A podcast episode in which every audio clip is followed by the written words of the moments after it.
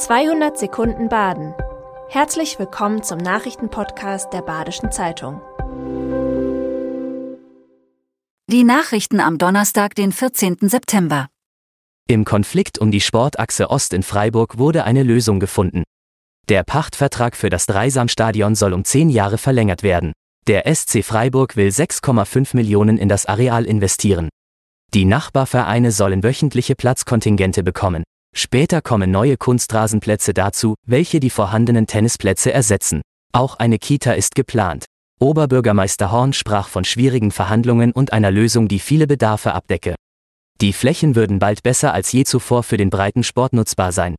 Seit 2015 das neue Stadion für den SC Freiburg bestätigt wurde, hatte es immer wieder Konflikte über die verbleibenden Flächen der alten Spielstätte gegeben.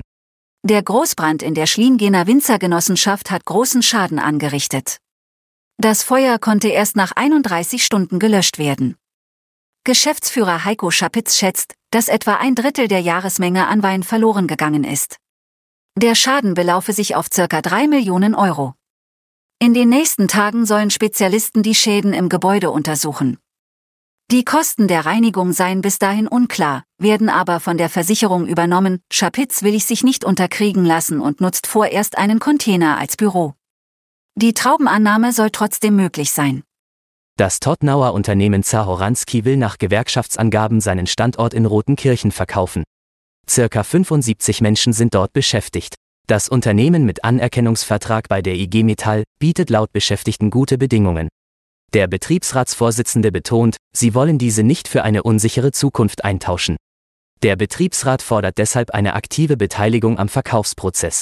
Außerdem sollen die Beschäftigten auch abgesichert sein, sollte es doch nicht zum Verkauf kommen.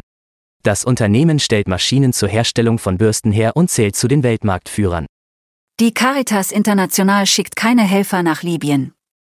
Koordinator Gernot Rittaler erklärt, dass sie stets mit lokalen Partnerorganisationen zusammenarbeiten. So bleibe die Qualität ihrer Arbeit gewährleistet. Ohne die Partner fehle die lokale Expertise, das sei in Libyen der Fall. Außerdem erschweren die komplexen politischen Verhältnisse den Einsatz.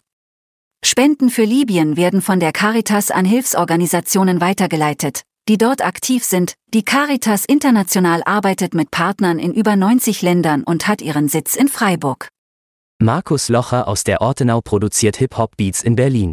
Unter seinem Künstlernamen Taka77 hat er unter anderem mit Disaster, Antifuchs und Megalo gearbeitet. Als Kind hat Locher schon mit seinen Freunden gerappt, später konnte er sich selbst das Produzieren beibringen. Die Liebe zum Hip-Hop kommt von seinem Vater.